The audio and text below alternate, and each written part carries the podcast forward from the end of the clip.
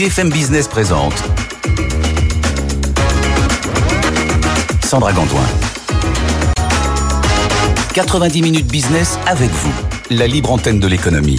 Bonjour à tous, on est ravis de vous retrouver pour cette deuxième partie d'émission BFM 90 minutes euh, business avec vous. On parle d'un sujet, vous nous posez vos questions, on y répond avec nos deux experts. On va parler de l'entreprise à mission. Qu'est-ce que c'est? Quel est l'avantage de devenir une entreprise à mission? Quelles sont les conséquences si on ne respecte pas les règles aussi? On va parler de tout cela dans cette demi-heure avec notre expert Christian Bogos, expert des mutations d'entreprise. Bonjour Christian. Bonjour Sandra. Ravi de vous retrouver évidemment pour cette émission et votre invitée Florence Guémy, directrice générale du groupe Bayard. Bonjour Florence. Bonjour Bienvenue dans cette euh, émission. Vous nous posez vos questions à cette adresse avec vous à bfmbusiness.fr. Vos questions, vos réflexions, vos remarques, posez-les nous et on y répond dans la demi-heure qui suit. Première question pour tous les deux.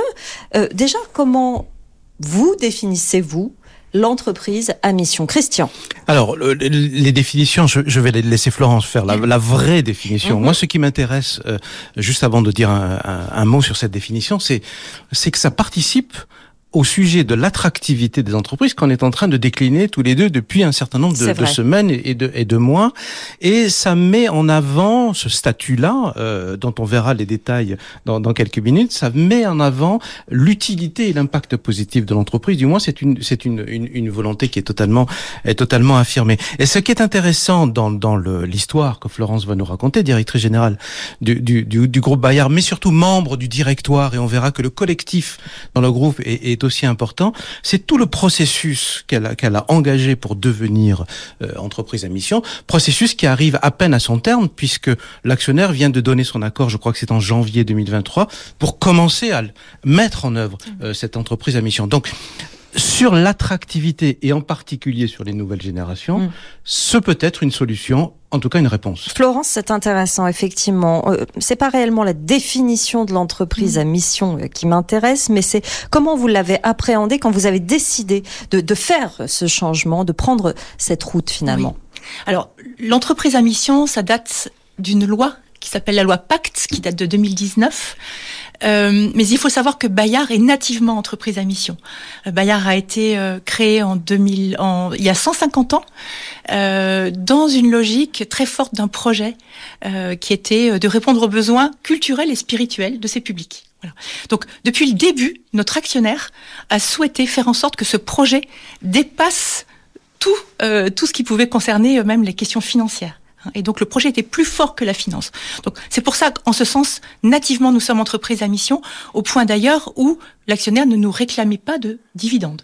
Hein, donc on est vraiment au service d'un projet. Mhm. Alors on pourrait se dire mais pourquoi Bayard se transforme en entreprise à mission, sachant que notre conscience que l'entreprise a un rôle pour la société, pour ses parties prenantes, date d'il y a 150 ans d'une certaine manière et que la finance est secondaire, vous l'avez bien comprise, même si elle est au service de la pérennité de l'entreprise. Eh ben, on avait besoin de se dire que ce projet d'entreprise devenait lisible, que nous l'actualisions, car la société a changé depuis 150 ans, bien évidemment. L'entreprise a exprimé son projet tous les 10 ans à peu près depuis sa création, mais il nous, fallait, il nous fallait un texte plus fort, plus fondateur, plus partageable, plus appropriable pour l'ensemble des salariés. Ça, c'est un premier point. Le deuxième point, c'était que la mission, à nos yeux, pouvait être un moyen d'engager les salariés, de susciter leur créativité et d'aller plus loin dans notre position d'impact que celle que nous avions déjà, même si nous sommes déjà très ambitieux par rapport à ce que nous pouvons apporter à nos publics. Et enfin, c'était important dans le contexte que nous vivons aujourd'hui, crise des médias, Hein, difficultés, inflation des coûts, accès, accès aux matières premières avec la crise en Ukraine, etc. On a la question du temps court et du temps long. Il faut tenir le temps court, mais il faut prévoir le temps long. Et pour nous, l'entreprise à mission, c'était une moyen, un moyen de nous prémunir contre cette tentation du temps court. Mmh. Avec mmh. cette particularité, euh, c'est que le groupe Bayard est une entreprise un peu, enfin, sans doute beaucoup de nos auditeurs connaissent le groupe Bayard, mais pour ceux qui ne le connaissent pas, peut-être qu'on pourrait dire que c'est à la fois de la presse, de l'édition, en France. Oui, oui. Alors le groupe Bayard, c'est une entreprise euh, de taille intermédiaire, euh, qui est une entreprise de médias, un éditeur, euh, qui a démarré par la presse, qui s'est ouvert à l'édition et qui aujourd'hui euh, produit des services, des propositions numériques, des applications, des sites internet, etc. pour ses publics, qui touche différents publics, qui touche à pour la moitié de son chiffre d'affaires un public d'enfants et de jeunes.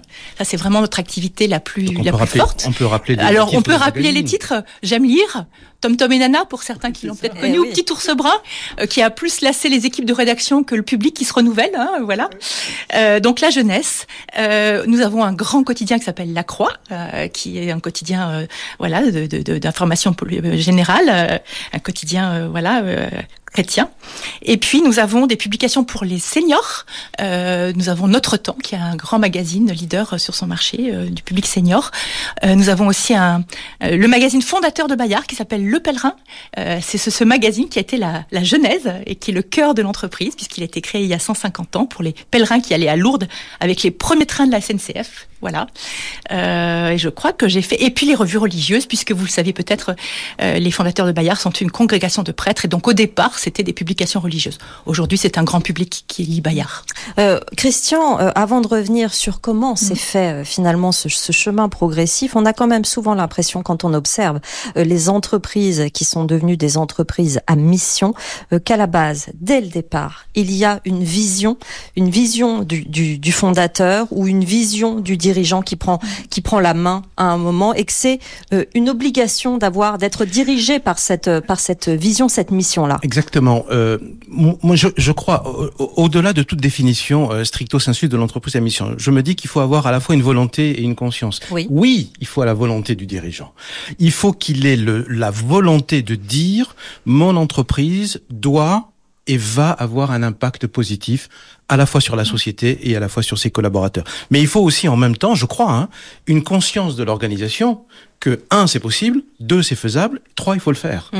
Et, et c'est peut-être ces deux, cette volonté, cette conscience conjuguée qui font que le, le chemin vers l'entreprise à mission euh, est, est, intéressant. Même si on peut s'arrêter avant, on n'est pas obligé d'avoir le statut d'entreprise à mission. On peut se donner une mission, mais je crois que le dirigeant a une, la volonté du dirigeant ou des dirigeants, allez, des dirigeants, c'est une place très très importante sur la façon de voir le rôle et l'utilité euh, de l'entreprise dans la société. Et pour mmh. terminer, on peut dire de façon assez pragmatique, c'est que les problèmes de recrutement aujourd'hui, surtout venus des nouvelles générations, posent la question de l'utilité du job. Alors, on parle du sens de l'entreprise. Je trouve que le sens, ça devient un mot valise, on ne sait plus quoi y mettre dedans. C'est vrai, Donc, on en parle beaucoup. Disons, à quoi mon, mon travail va servir?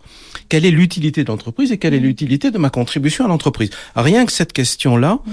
ben, ça valide un peu ce chemin. Et dans un cadre, mmh. effectivement, une entreprise qui, oui. en plus, se donne elle aussi euh, une, un objectif de, de sens en général. Valérie réagit, bravo, c'est l'humanité au, au, futur. Mmh. Effectivement, ça va, ça va effectivement dans l'évolution sociétale qu'on décrit oui. beaucoup dans cette cette émission. Florence, pour être parfaitement concret, expliquez-nous comment sur le terrain ça oui. se passe, de mettre en place euh, ces, euh, ces, différents objectifs, comment, euh, quel est le processus et combien oui. de temps ça prend. D'accord.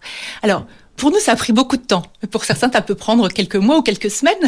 Pour nous, ça a pris beaucoup de temps parce qu'on voulait vraiment faire de ce sujet un sujet d'adhésion de l'ensemble de nos parties prenantes. Donc, on a pris du temps avec les salariés, on a formé des groupes de travail euh, avec des salariés volontaires, et puis on a fait des groupes aussi pour créer des diversités de, salariés. On a été rencontrer nos publics aussi. On a, on a fait des, panels avec nos, nos, publics pour leur poser des questions sur Bayard, la manière dont ils nous percevaient, ce qu'ils attendaient de Bayard. On a été chercher aussi des personnalités qui nous appréciaient tout en étant un peu distants de Bayard pour essayer de voir les mots qu'ils employaient par rapport à ça. On a aussi été voir des personnalités, des, des jeunes. On a pris un partenariat avec l'Institut de l'engagement, des jeunes qui nous connaissaient pas forcément, et on leur a raconté notre processus. On leur a donné à à comment dire à challenger notre raison d'être Mhm. mm -hmm. euh, et c'était très intéressant parce qu'ils ont buté sur des mots dont on n'imaginait pas qu'ils posent problème. Par exemple, le mot de fraternité qui au départ euh, était très fort pour nous, on l'a évacué parce que ça ne leur plaisait pas. Ça ne plaisait pas, ça ne parlait pas. Ça à ne votre... parlait pas parce que c'était et on a fait plusieurs groupes qui ne se sont pas du tout mis en, en relation. La fraternité, c'est c'est pas la sororité. Voilà. Mhm. Et, et ah, pour eux, c'était choquant. Pour oui. eux, c'était choquant. Donc, on a dit, OK, ben, on, on, laisse tomber, on va parler autrement des choses. On va, voilà. Et une fois qu'on a ce retour, une fois ouais. qu'on a fait finalement euh, un, un, tableau, une image de, ouais. de ce qu'on attend, de ce que le public attend de, de nous, qu'est-ce qu'on met en place? Alors, euh, la première chose que, que l'on fait, c'est de mettre en place un comité de mission. Alors, le, le comité de mission, c'est un organe euh, indépendant de la gouvernance de l'entreprise. Autrement dit, nous autres directoires, euh, nous nous sommes fixés de ne pas y être, même si nous pouvons être observateurs. Donc, nous nommons un président de comité Mhm. de mission, une présidente, en l'occurrence, c'est une présidente. Euh, et puis, nous nommons des parties prenantes de ce comité de mission. Euh, nous avons fait le choix de diversifier au maximum ces parties prenantes, à la fois des personnes qui viennent de l'entreprise, quelques-uns qui représentent nos métiers, euh, qui représentent l'international, qui représentent l'actionnaire, qui Il y a combien représentent de personnes dans ce comité, par On exemple est 12. Vous êtes 12. On est D'accord. 12. Voilà. Donc des personnes de l'interne et des personnes de l'externe qui représentent, alors qui sont souvent comités à mission eux aussi, parce que euh, on a senti des affinités évidemment de recherche sur les modèles économiques nouveaux, euh, sur des, des rapports évidemment à l'engagement social et sociétal de l'entreprise. On a pris aussi quelqu'un qui nous semblait représenter la nature. Euh, même si la nature est un peu plus loin de nos, nos bases, parce que nous on est plutôt euh, euh, de- d'emblée avec un impact sociétal avec nos publications à contenu, mais la nature était importante pour nous parce qu'on a cette conviction qu'on a aussi une empreinte matérielle à Oui. questionner. Et bien hein. sûr. Et donc, on a pris quelqu'un qui, qui représente cette partie prenante. On a pris quelqu'un qui représente euh, l'économie sociale. On a pris quelqu'un qui a déjà euh, fait bouger les lignes de son entreprise en revisitant complètement son modèle économique euh, et en le rendant régénératif. Hein, C'était un mot, un mot qui, qui monte beaucoup aujourd'hui. Voilà, donc cette variété de regards de personnes qui parfois étaient vraiment plus loin de nous, mais qui ont été de belles rencontres à chaque fois, euh, ont fondé ce premier comité qui a eu en septembre dernier. Donc, c'est vraiment tout frais. Euh, et une fois qu'on a fait, et voyez bien qu'une fois qu'on a fait toutes les étapes d'écriture de la raison d'être et des objectifs, et qu'on a fait le premier comité de mission, euh, démarre quelque chose de nouveau, C'est ça. puisque nous nous tenons de d'accomplir ces objectifs, de cartographier nos actions, de voilà, de- d'identifier les chemins pour aller plus loin dans nos impacts. On va y revenir. Là, l'entreprise, dans ce que vous avez Ouais. expliqué, Ouais. c'est penser. Mais Christian, une fois qu'on a finalement conscientisé euh, tout ce qu'il y a à faire, oui. euh, ben, il va y avoir des changements concrets Bien dans, sûr. dans l'or- l'organisation. Et j'imagine que le premier changement, c'est la définition d'une culture d'entreprise et puis des principes d'action euh, du management. Euh, et et là-dessus, on, on, on va on va écouter Ouais. le- le- la version de François, de Florence. Florence, pardon. Euh, mais mais surtout, ce qui est intéressant, c'est que ce qu'on va entendre rejoint aussi les attentes euh, des nouvelles générations dont Oui. on a parlé la dernière fois. Euh, c'est à la fois ce, ce, ce besoin d'avoir une action sur les choses, d'avoir un effet sur les choses et d'être et d'être écouté, euh, d'avoir un certain nombre d'initiatives et, et un certain nombre de, de responsabilités. Alors justement, Florence. Comment on peut définir la culture que vous avez envie ou que vous avez mis en place dans l'entreprise et les grands principes euh, de management que vous allez mettre en place? Euh, je ne dirais pas qu'il y a une révolution culturelle à Bayard avec la mise en place de cette euh, société à mission, de ce- cette qualité de mission. Euh, non, Euh, l'idée c'est que cette mission soit un prisme pour nos décisions stratégiques et qu'effectivement elle soit un prisme aussi pour notre politique sociale, hein, comme Oui. comme vous le rappelez. Donc on a euh, donc on a, on a travaillé des grands euh, des grands principes d'action en effet pour notre politique managériale puisque c'est là-dessus que vous m'interrogez. Euh, dans les grands principes d'action qui qui sont aussi qui naissent à la fois de la mission mais qui naissent aussi euh, des temps que l'on traverse. Hein. Euh, on a mis euh, au fronton la confiance, euh, la confiance parce que vous savez bien que maintenant le télétravail, la- le travail à distance est quelque chose de nouveau et que ça peut faire peur à certains managers qui n'ont plus à l'œil, je dirais, le- les salariés de leurs équipes, etc. Donc cette notion de confiance a priori, notamment, est quelque chose de très important pour nous à installer. Bon. La deuxième chose, c'est la question de la subsidiarité. Alors ça, c'est quelque chose de plus ancien, mais qu'on a besoin de revivifier, c'est-à-dire de vraiment formuler le cadre d'action, de formuler, de donner vraiment une information très très ouverte, très fluide aux salariés et, à l'encadrement intermédiaire, de, manière à ce qu'ils se sentent euh, en capacité d'action, en possibilité d'émancipation et, et- et avec un voilà un registre d'action bien bien délimité. Il faut le former pour ça. Il faut, soit former. On a une politique Oui, de formation extrêmement offensive Voilà, hein, sur, sur le management. par cela. Exact- tout à fait. Il y a un autre point qui est très important pour nous, parce que je, je redis juste en quelques mots, la signature de notre mission, de notre raison d'être, c'est créons des liens fertiles. On est extrêmement attaché à la relation. Donc, bien sûr, il y a l'enjeu du résultat et du livrable, mais il y a la question de la relation. La relation qui me relie à mon collaborateur, donc la Mhm. relation individuelle, et la relation qui fait que je suis un manager d'équipe et que je dois faire en sorte que mon équipe s'entende, que je régule cette équipe et que je fasse en sorte qu'elle soit animée, créative. Voilà. C'est intéressant euh, ce que vous dites, euh, effectivement, Florence. Il y a beaucoup de réactions sur ce, sur ce sujet, donc je vais vous les lire. Toutes les entreprises devraient être entreprises à mission, réagit Hugues. Bon, on est tous d'accord là-dessus. Ça veut dire que, effectivement, il y a un aspect inspirant sur, euh, sur l'entreprise de demain, hein, à quoi elle doit ressembler. une, un témoignage anonyme, et il est intéressant justement par rapport à ce que vous dites sur finalement la transformation de l'organisation, les rapports entre les collaborateurs et les managers. Je suis salarié d'une société qui est passée entreprise à mission. Je considère que ce statut reste une façade. C'est intéressant. Il y a de la discrimination sur les salariés en situation de handicap. Les choix sont imposés par la direction. Il n'y a pas de dialogue avec les managers. Voilà. Ça mhm. veut dire que finalement, il y a parfois mhm. l'ambition, il y a parfois l'envie, mais concrètement sur le terrain, c'est pas toujours simple à mettre en place, oui, Florence. Absolument. Et c'est très important ce que c'est ce point-là parce que je crois qu'il y a évidemment un enjeu d'aller vers un résultat donné, d'aller vers un objectif qu'on s'est fixé, qu'on s'auto-fixe d'ailleurs. C'est ça aussi le principe. Oui. C'est pas un label l'entreprise à mission. Mmh. C'est vraiment un objectif qu'on s'auto-fixe. Ça c'est important. Mais ce qui est important, c'est le cheminement. C'est-à-dire qu'on n'est peut-être pas nickel sur tous les aspects euh, qui de rêve euh, d'une entreprise euh, de bien commun. Ça hein. prend du temps. Ça prend du temps. Oui. Voilà. Mais ce qui est important, c'est le cheminement. Et donc c'est les c'est les petits pas qu'on fait pour progresser. C'est la conscience du progrès que nous avons à faire. Mhm. C'est la justesse des questionnements qu'on se pose en sincérité pour réussir à accomplir notre objectif. Alors justement, en termes de questionnement, moi j'aimerais bien avoir votre analyse sur le sujet de la bienveillance, qui est un sujet qui est assez récurrent Bien sûr, dans les entreprises à mission, mais aussi dans les autres.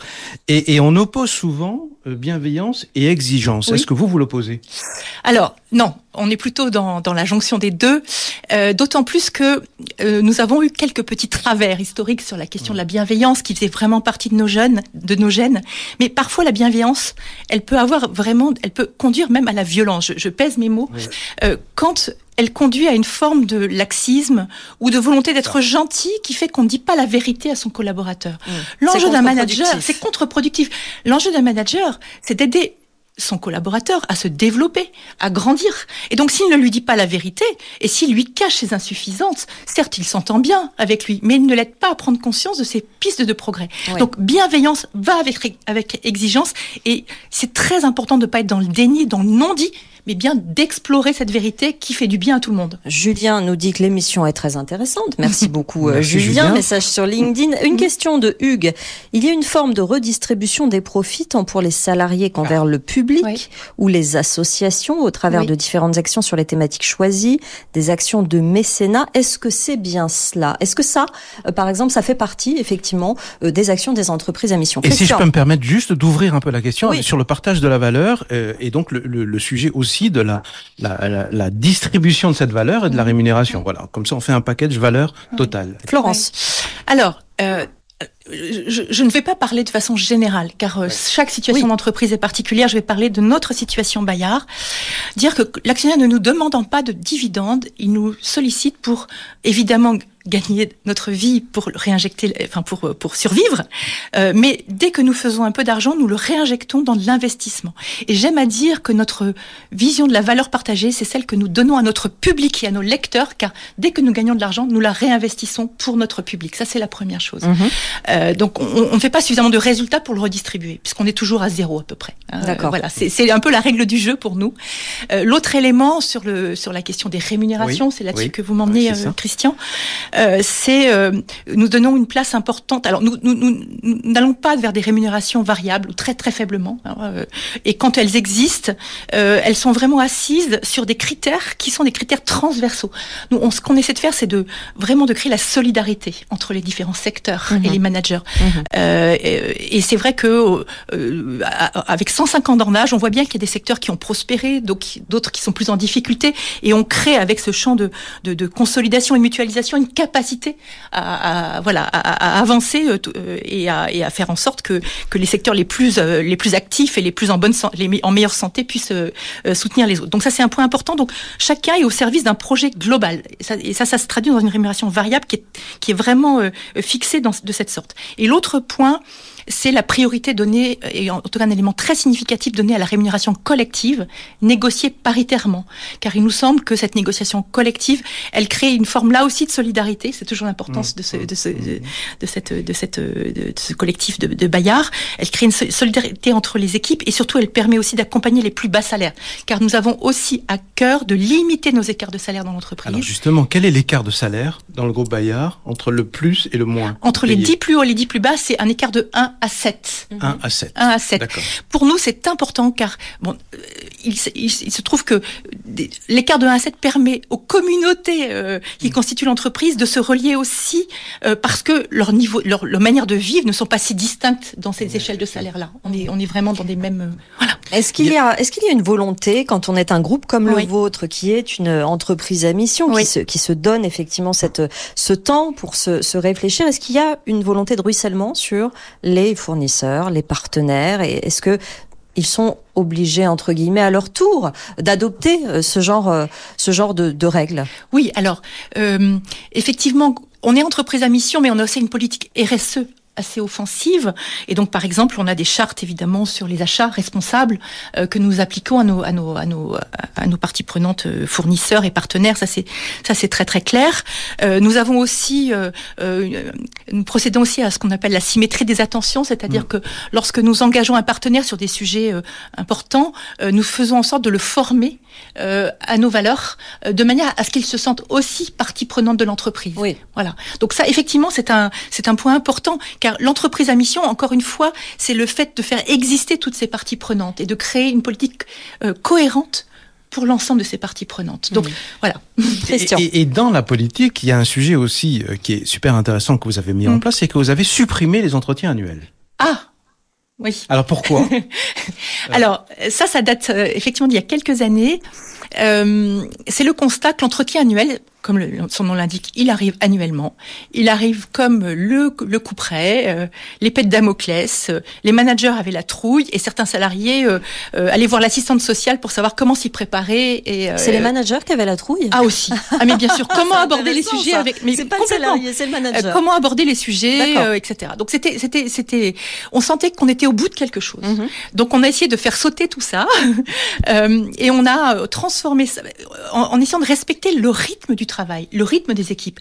Car il y a des rythmes qui sont effectivement annuels, mais d'autres qui sont euh, plutôt trimestriels, pluriannuels, euh, etc. Donc c'était important d'aller dans le sens du travail, dans le sens du besoin des équipes. Et donc on a mis en place ce qu'on appelait les feedbacks réguliers. Oui. Hein, voilà. Pour un que, dialogue pour finalement susciter plus un constant. dialogue plus constant, Oui. objectivé certes, mais plus constant.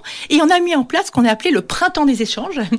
Euh, ça, c'est une petite invention qu'on a fait en design pour réfléchir à la manière où euh, de, de dialoguer entre le manager et le collaborateur la plus libérée possible. Ça se fait lors d'un déjeuner euh, où on évoque plutôt là l'ambiance de travail, euh, euh, la projection du salarié dans dans dans dans, dans, dans l'équipe, où ça se veut détacher euh, de, des objectifs eux-mêmes pour Oui. pouvoir alimenter euh, euh, voilà la, la manière d'être plus plus confortable dans, dans son équipe et dans, dans son travail. Un dernier chapitre parce que le temps passe très vite. Je vous avais prévenu. Hein. Comment, comment Là, on parle de ce que l'entreprise Oui. met en place, des Oui. missions qu'elle se donne. Est-ce Oui. qu'il y a une façon de contrôler d'une façon ou d'une autre, ou est-ce que ça reste en interne?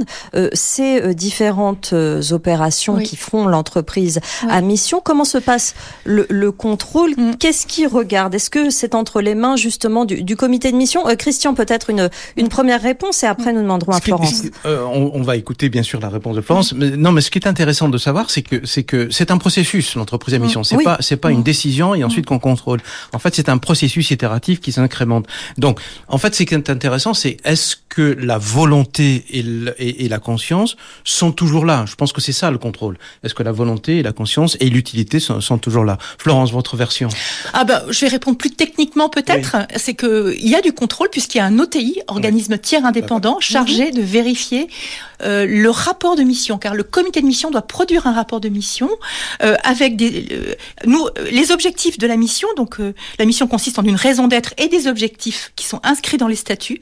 Ces objectifs donnent lieu à des actions soumises à des indicateurs. Et donc le comité de mission publie ce rapport de mission Et l'OTI, donc l'organisme tiers indépendant, est chargé de le vérifier, de vérifier sa sincérité, sa cohérence avec la mission et la qualité des indicateurs. Donc oui, je n'ai pas encore vécu ce contrôle, mais nous nous y préparons dans un an à peu près. Oui, et il vérifie finalement les objectifs que chaque entreprise s'est fixé elle-même et chaque entreprise à mission n'est pas réellement comparable en soi. Parce Exactement. Que chacun, chacun se donne. Mais, mais il, y a quand, il y a quand même une, une, juste pour terminer ce, ce tour d'horizon des, des, mm. des, des, sujets techniques et internes. Moi, ce qui m'intéresse, c'est l'engagement. Est-ce que l'engagement des collaborateurs, après tout ce qu'on mm. vient de dire, hein, mm. à la fois euh, la part, le partage de la valeur, la suppression de l'entretien annuel, le printemps des échanges, etc. Est-ce que l'engagement des collaborateurs est là mm-hmm.